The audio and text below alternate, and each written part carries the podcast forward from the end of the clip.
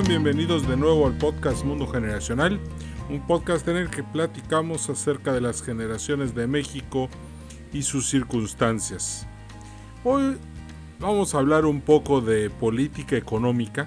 Creo que el tema es interesante puesto que se acercan las elecciones en Estados Unidos este noviembre y también se acerca el año 2021 en el cual también en México van a haber elecciones. Entonces, no les voy a decir ni por quién votar, ni voy a influir en nada que sea eh, político. Nada más voy a hablar de política económica. Vamos a hacer un poco de, de, de separación, de desmenuzar y de entender un poco dónde juega cada una de las perspectivas. Fíjense que ahorita en el libro que acabo de presentar, el más reciente, Influencer, eh, la startup del millennial, así se llama el libro, está a la venta en Amazon, lo pueden descargar si tienen Kindle Unlimited sin ningún costo. De hecho, les recomiendo Kindle Unlimited, es muy fácil eh, ojear libros, leer y finalmente hacer una muy buena selección de qué leer. a mí me gusta mucho. Además uso Kindle se me hace muy cómodo, eh, muy práctico y de esa manera no consumo papel ni arbolitos. Entonces vale mucho la pena tener Kindle y sobre todo Kindle Unlimited. Y si ya tienes Kindle Unlimited, pues te recomiendo mucho la trilogía de los libros de las generaciones que escribí, eh, pues en el 2014 escribí eh, Las generaciones mexicanas, en el 2016 El Millennial con casa propia, y ahorita en el 2020 Influencer, la startup del millennial. Te recomiendo mucho leerlas. Pero hoy vamos a hablar de algo de lo que trata el libro. En el libro hablo acerca de las perspectivas económicas. ¿Con qué fin lo hago? Con el fin de que si tú quieres ser influencer, quieres ser un hombre de negocios más, más experimentado, quieres entender cómo funciona la geopolítica, la política, la política las propuestas, los intereses, el forecasting, que considero la ciencia más valiosa que existe hoy. El que sabe forecasting puede vender cualquier cosa, puede adaptarse rápidamente a todo, por esto que sabe hacer escenarios y tomar decisiones en ello. Entonces, sí, vamos a hablar un poco de forecasting, pero no en toda la materia, sino que nos vamos a, a limitar a hablar de política económica. Vamos a empezar con una dinámica. Vamos a imaginar que tú y yo somos eh, lores del Parlamento británico en el año de 1814. O sea, Napoleón todavía no ha quedado completamente derrotado, pero ya nos reunimos en Viena para firmar un nuevo acuerdo para que haya una paz europea. Y de hecho esa paz eh, va a ser un éxito, puesto que el Congreso de Viena es un éxito diplomático puesto que produjo nueve, 99 años de paz. Es una, de hecho, Henry Kissinger hizo su tesis doctoral en el Tratado de Viena y en el tema de los equilibrios para que ninguna nación pudiera estar por encima de otra y le conviniera más la guerra que la paz. Es un tratado que todo el que aspira a diplomático o a relaciones internacionales debe de conocer muy bien. Les recomiendo la lectura de los libros de Eric Hobsbawm para poder entender cómo funcionó el siglo XIX. Eric Hobsbawm es un teórico lineal, a diferencia de Neil Howe y William Strauss, los padres de la este, teoría generacional moderna, que son historiadores cíclicos. Y este podcast es es un podcast en el que la historia que manejamos también es cíclica. Nosotros, eh, el estudio de las generaciones, pues como hemos dicho muchas veces en, en ocasiones anteriores, solo contempla a cuatro generaciones en un ciclo histórico, no más. Entonces, por eso es importante. Pero imagínate que eres un lord inglés, estás en la Cámara de Comunes, en el Parlamento, y hay que empezar a tomar decisiones respecto al rumbo que tiene que seguir Inglaterra, que fue una nación que se vio muy afectada por las recientes guerras napoleónicas. Imagínate que llamamos a un general para que el general nos dé su diagnóstico de la situación del ejército y la marina inglesa. No, sin olvidar que la marina inglesa en ese momento es la marina más, más poderosa de todas. La armada inglesa eh, había, pues derrotó en Trafalgar a la flota combinada de España y Francia. Ahí había un barco que se llamaba el Santísima Trinidad. Era un barco de primera, así se le dice, de, de primera, pesado. Creo que tenía 600 cañones era la obra de arte naval más importante de la época, era algo, era algo fuera de serie y pues se hundió en esa batalla. Era un barco español, por cierto, comandado por, por, la, por la Marina eh, francesa que planeaba asestarle un golpe mortal a la Marina inglesa para que entonces Napoleón pudiera tener más dominio sobre eh, el mar Atlántico. Al no lograrlo, pues eh, Inglaterra quedó a salvo de las garras napoleónicas y por eso ya se podía, em, ya pudo jugar en eh, con más seguridad Inglaterra en contra de Napoleón. Pero imagínate que vives en esta isla que tiene un activo muy importante, que es que no tienes nada que te una al continente. Por lo tanto, para invadirte necesitan un chorro de barcos el que te quiere invadir. Ojo, que 150 años después Hitler no pudo invadir Inglaterra porque pues los tanques no nadan y necesitaba un chorro de barcos y los ingleses están especializados en el mar. Siempre su flota marítima era de primer nivel y por eso nunca pudieron invadirlos, ni los alemanes ni los franceses en su momento. Bueno, entonces vamos a hablar un poco más profundo del tema. Esa es la gran ventaja inglesa, pero también Inglaterra tiene una desventaja, porque tiene que sobreextender la protección de sus rutas comerciales para entonces poder defenderse de que su dependencia, o sea, de poder defenderse de que alguien la atacara eh, y le cortara las líneas de suministro. Eso sería muy peligroso para los ingleses. Entonces, ¿qué hacemos? Decían, ¿cómo podemos prepararnos para la siguiente guerra y no sufrir que nos vayan a cortar los suministros? Y aquí, aquí creo que viene el primer error de decisión. No los culpo, puesto que a toro pasado pues cualquiera opina, pero se toma una decisión muy crítica. Inglaterra tiene que ser autosuficiente en producción de cereales. Esa es la decisión que toman este bueno, en ese entonces el rey era Jorge IV, su papá vivía, pero los dos tenían una enfermedad que a veces no les permitía comer, eh, tomar decisiones y pues ahí estaba eh, Lord Liverpool para tomar todas las decisiones que hubiera que tomar.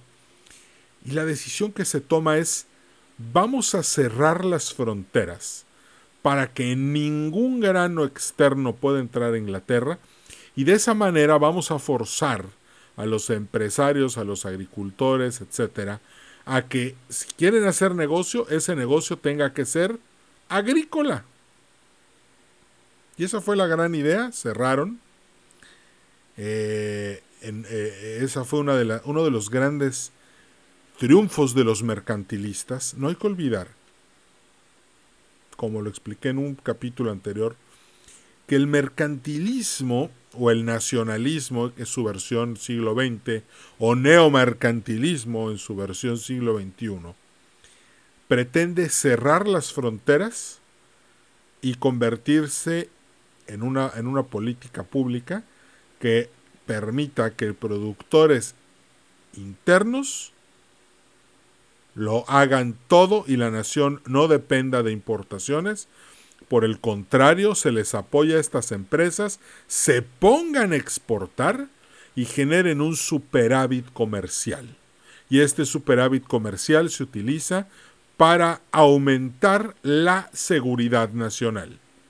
En muy pocas palabras, ese es el mercantilismo eh, o nacionalismo o neomercantilismo entre más fronteras cerradas, mejor para todos.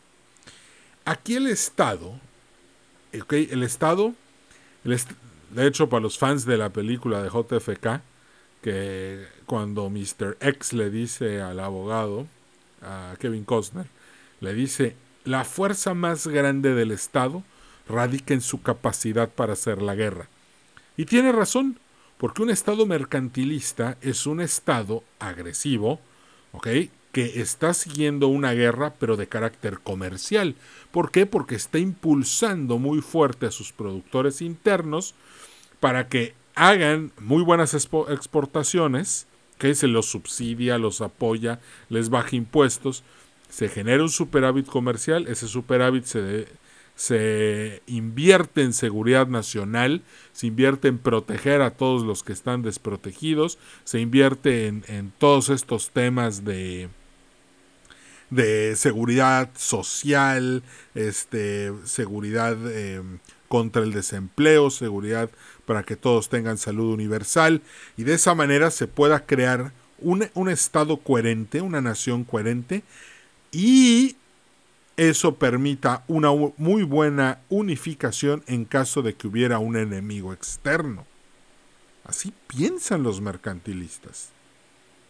El neoliberal es completamente lo opuesto. Ahorita vamos a ver qué pasó. Bueno, se aprueban las leyes, todos son muy felices, pero de repente empiezan a haber fenómenos interesantes en, el, en la economía inglesa. Lo primero que sucedió con esto fue que los precios de los alimentos empezaron a subir de manera drástica. Esto ocasionó inflación y a su vez hizo que el consumo básico, como parte del consumo total de la población, aumentara y la naciente industria, que ya podemos decir que era un consumo cíclico, la, naciente industria inglesa, entrar en una crisis porque la, a la gente se le acababa el dinero comprando comida y no tenía ya más dinero para, eh, para gastar en lo que producían las fábricas. Porque obviamente el, el, grano, la mano de obra inglesa es cara, el grano se encareció mucho y, y empezaron a haber problemas. Obviamente los mercantilistas estaban contentos, el Estado estaba contento y decían, ni modos, es un mal que hay que pagar para protegernos en caso de que hubiera otra guerra. A toro pasado no se vale, pero aquí hay un punto interesante. Inglaterra firmó el Congreso de Viena.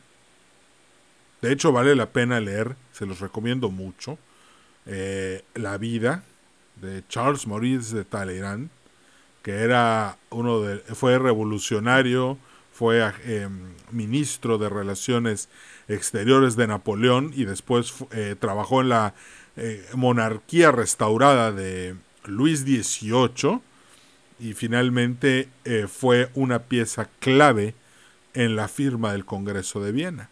Y aquí hay un término que los ingleses, probablemente por el trauma tan fuerte que de lo que significó Napoleón para ellos, y el miedo a ser rodeados y aniquilados por una marina, ¿qué fue lo que pasa? Lo que sucedió fue que se, se encaminaron demasiado al pensamiento de la situación de guerra. No contemplaron que estaban ante un periodo de paz tan largo en el cual probablemente hubiera sido mejor desarrollar otras áreas en lugar de la seguridad nacional. Cuando otra consecuencia fue la siguiente. En alguno de los podcasts anteriores mencioné cómo funcionó, cómo es la evolución económica. Entonces, la evolución económica a finales del siglo XVIII y principios del siglo XIX empezó a ser hacia la industria. ¿Por qué? Porque la revolución industrial, la primera, empezó a convertir a los pequeños talleres en fábricas, empezó a, la, tecnología en el campo empezó a permitir que las máquinas ocuparan el, el lugar de los campesinos. Esto ocasionó migración a las grandes ciudades. Y la riqueza del mundo agrícola está en la propiedad de la tierra. Si tú eres dueño de la tierra en una economía agrícola, pues en automático estás parado en el mejor lugar posible, puesto que lo que la tierra produzca es tuyo y lo vas a poder vender. Y si el gobierno además ya te protegió todas las fronteras, ya te dijo, no te preocupes, tú métele que aquí no va a entrar nadie más, pues obviamente, ¿qué pasó con los terratenientes y los dueños de las tierras en Inglaterra? Empezaron a agarrar mucho poder político. Pues tenían mucho flujo de efectivo como consecuencia de un consumo interno que estaba inflado. Y esto empezó a ocasionar que cada vez más y más y más leyes proteccionistas para el campo inglés se fueran promoviendo. Y eventualmente los precios de los granos, de los cereales y de la comida se iba encareciendo y encareciendo y encareciendo y la gente asalariada a precios normales cada vez veía cómo su poder adquisitivo bajaba y bajaba como consecuencia de que el grano cada vez era mucho más caro. Entonces el ciudadano medio era el que pagaba los platos rotos de estas políticas. Llegó un punto en el que la gente se empezó a hartar. Pero aquí vamos a hacer un paréntesis para hablar de un, de un capítulo trágico en la historia de Inglaterra que fue la hambruna irlandesa. Resulta que un virus eh, llega a Irlanda eh, es un virus que le da a las papas y durante varios años todas las papas que se tenían que cosechar para que los irlandeses comieran se empezaron a perder. Se perdían grandes, grandes cantidades de cosechas. Eventualmente em, muchos irlandeses empezaron a morir. Estamos hablando de, de la década de 1840 a 1850 y muchos irlandeses, eh, bueno, dos quintos de la población de Irlanda tuvieron que agarrar un barco e irse a otro lado del mundo porque en Irlanda ya no había que comer. Pero lo curioso aquí es que los terratenientes estaban tan preocupados por su seguridad económica, financiera, y por no, no abrir los mercados para que entrara grano foráneo alimentar a los irlandeses, que decidieron dejar las fronteras cerradas. Y, ningún grano, ningún barco con alimentos pudo ayudar a los irlandeses en esta época tan difícil. Entonces no es por algo que, que la consecuencia política de esa mala decisión inglesa hizo dos cosas. La primera, que hoy en el mundo hayan más irlandeses fuera de Irlanda que dentro de Irlanda algo así como Los Ángeles es la ciudad, creo que es la segunda o la tercera ciudad con más mexicanos en el mundo, ¿verdad? Y no es México. Bueno, en Irlanda hay más irlandeses fuera de Irlanda que dentro de Irlanda. Este, por ejemplo, el presidente Kennedy, el presidente Reagan, recientemente el presidente Trump son de origen irlandés. Se fueron a Nueva York y por eso la fiesta de San Patricio se celebra con un desfile magno, pues claro, por la cantidad de irlandeses que viven en Estados Unidos. Pero lo importante aquí es que el gobierno inglés no dejó entrar eh, a la ayuda que se necesitaba. Eso hizo que los irlandeses empezaran a odiar a los británicos, pero en ese momento pues no había de otra porque Irlanda formaba parte de Gran Bretaña.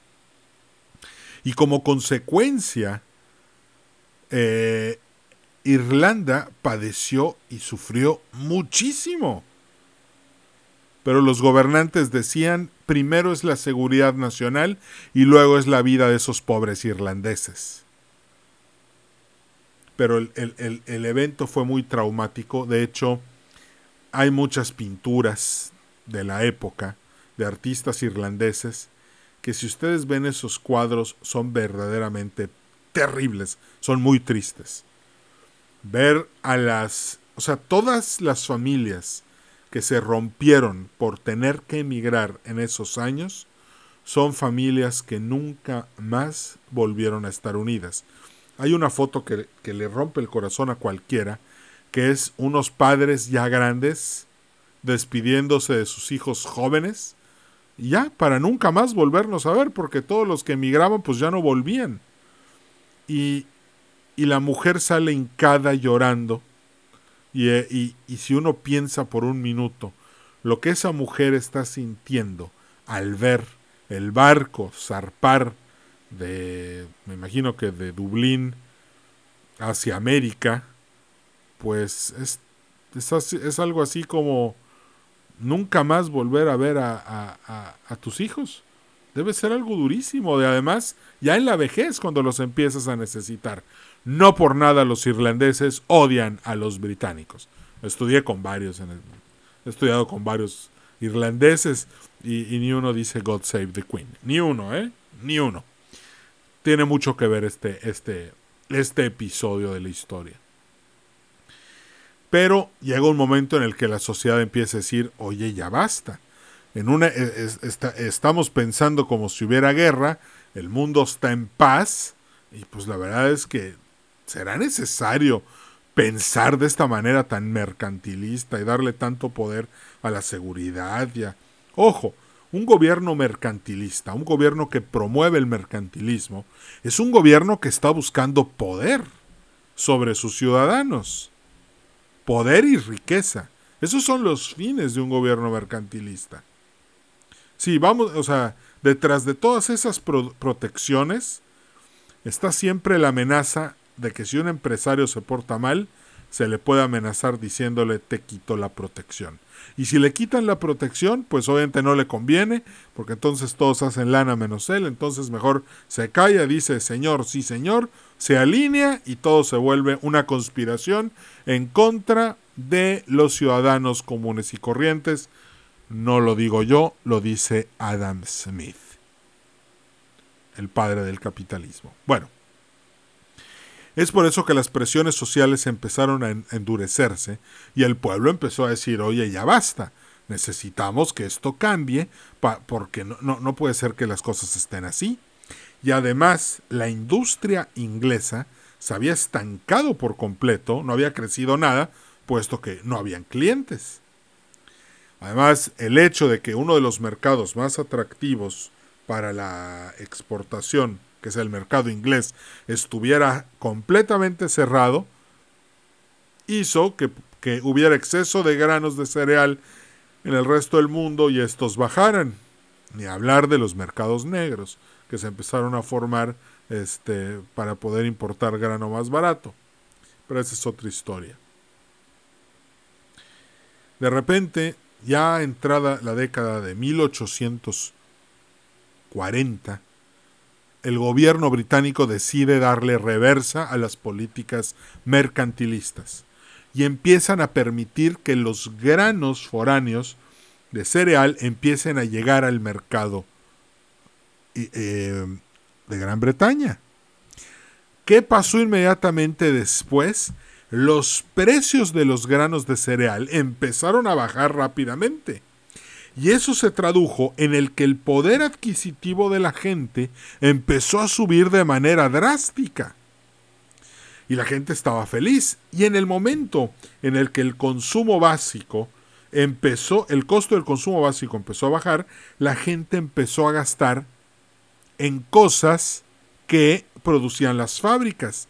Y de repente, gracias a toda esa importación de granos, de cereal, las fábricas inglesas empezaron otra vez a despegar y a moverse. Pero hubo otra cosa muy positiva.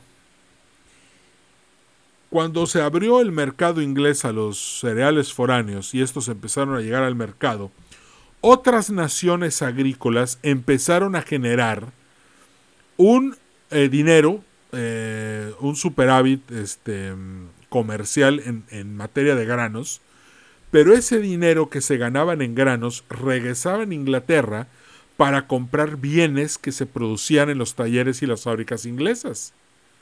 La consecuencia fue que el poder industrial de Inglaterra, entre 1840 y 1860, que fue el año en el que finalmente se, se desmanteló por completo el Estado mercantilista, la economía se había transformado radicalmente y ahora el negocio ya no era agrícola, el negocio era industrial.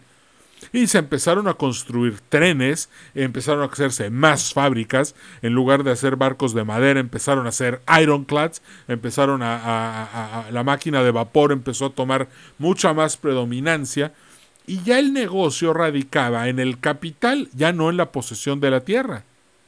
Ya no era necesario, o sea, los que tenían tierra ahora estaban obligados a invertir en capital para poder construir fábricas, poder poner a la gente a trabajar ahí, pagarles un sueldo y que las cosas mejoraran. Claro que no, no, no, no fue miel sobre hojuelas, ¿verdad?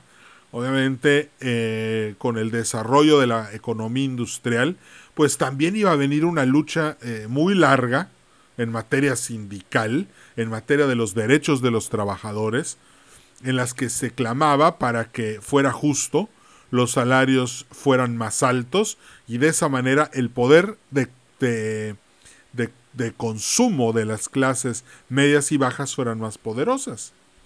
Además, hubo otro factor más que probablemente en su momento no se vio venir, pero el hecho de que el dinero ahora de los, de los consumidores se gastara en fábricas hizo que mucha gente, los burgueses, que tenían dinero y fábricas, pero no tenían un título nobiliario, no era gente de sangre real, pero de repente los burgueses, por su capacidad emprendedora, empezaron a convertirse en una fuerza política tremenda. ¿Y qué pasó? Entonces Inglaterra abandona el modelo mercantilista y abraza por completo el modelo liberal. Y a partir de que entiende de que es mejor tener granos baratos para poder eh, impulsar su economía de consumo, en ese instante, cuando lo entiende, cambia su, política exterior y empiezan a tener de su superávit comercial con otras naciones se dispara porque los bienes industriales de Inglaterra los necesitaban otros países.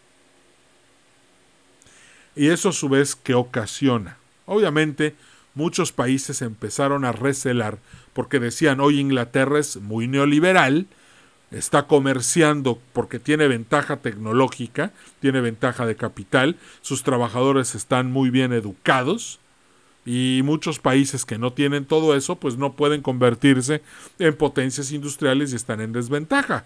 ¿Qué hacemos? ¿Cómo le hacemos para que la naciente industria de Estados Unidos bueno, este, la, industria prusiana, este, empiecen a poder competir y trabajar con una, de una manera eficiente como lo hace la economía inglesa. Entonces, curiosamente, la reacción de esos países que aspiraban a ser potencias industriales, ya no agrícolas, su respuesta fue en lugar de hacer una política liberal y de comercio, y crearon políticas mercantilistas para sobreproteger a su naciente industria y de esa manera impulsarla. ¿Qué fue lo que pasó? Eh, Alemania, bueno, este, Prusia y Estados Unidos empezaron a poner aranceles para, la este, para las importaciones inglesas para ir tratando de generar un balance de precios que permitiera que los productos locales fueran más baratos que los productos internacionales. La verdad es que es el debate de que si funcionó o funcionó es, es complicado, pero eventualmente, ¿qué es lo que vemos en el mundo? Los mercantilistas siempre van a querer cerrar fronteras, siempre van a querer poner aranceles, limitar la migración, limitar el movimiento y que la economía interna sea la que abastezca todo con un costo muy fuerte en el poder adquisitivo de la nación, pero beneficiando a los negocios, a las industrias internas. Mientras tanto, el liberalismo, eh, lo que Inglaterra hace entre 1840 y 1914, es precisamente lo contrario Decir, no, vamos a comerciar, vamos a especializarnos, vamos a ser los mejores y vamos a ganarles a todos este, con, una, con una competencia muy fina para que lo más caro que haya en el mundo, que es lo que nosotros hacemos, nos lo tengan que comprar a nosotros. Y esa es la doctrina neoliberal. Ahí es al revés. Ahí vamos a proteger el poder adquisitivo de la gente y aventar a los negocios a competir de manera global para ver que sobrevivan los más aptos. De hecho, este, en ese entonces, mucha gente le llamó a esta etapa la etapa darwinista de la economía, porque decían que el más apto sobreviva y el que no, pues que se vaya ya, listo, y que, y que funcionen las cosas como deben de funcionar. No hay que preocuparse por nadie más que, que no sea, este, no hay que rescatar a nadie. Entonces, esas son las dos políticas del capitalismo. Una favorece a la industria y la otra favorece a los consumidores. ¿Cuál es el arte si estás planeando dedicarte a la política? El arte es mantener una justa medida entre los dos. No existe un solo país en la historia de la humanidad que haya sido totalmente liberal o totalmente nacionalista. Pero es una, eh, el, el que ostenta el poder siempre va a estar tentado a querer más poder. No lo digo yo, creo que Napoleón lo dice. El ejercicio del poder es para ganar más poder. Entonces, este, pues un gobierno naturalmente siempre va a querer tener más poder sobre sus ciudadanos. Eh, algunos de manera legal, algunos de manera ilegal, pero ese es el punto más importante de lo que estamos platicando el día de hoy. ¿Hubiera sido mejor que Inglaterra abandonara antes el modelo? Eh, probablemente puede ser. Pero bueno. Hasta aquí le vamos a parar, pero luego vamos a continuar viendo cómo las estructuras económicas del mundo y sus intereses se fueron, y, las generaciones encargadas se fueron reconstruyendo para entonces presentarle un nuevo reto al mundo con los nuevos intereses que se crearon a partir de la doctrina liberal en Inglaterra y nacionalista prusiana y en Estados Unidos. Me dio muchísimo gusto saludarte. Gracias por haber sintonizado Mundo Generacional. No olvides suscribirte porque la verdad este programa vale la pena. Yo me divierto mucho haciéndolo y espero que tú también. Te mando un fuerte abrazo y nos vemos a la próxima. 叫。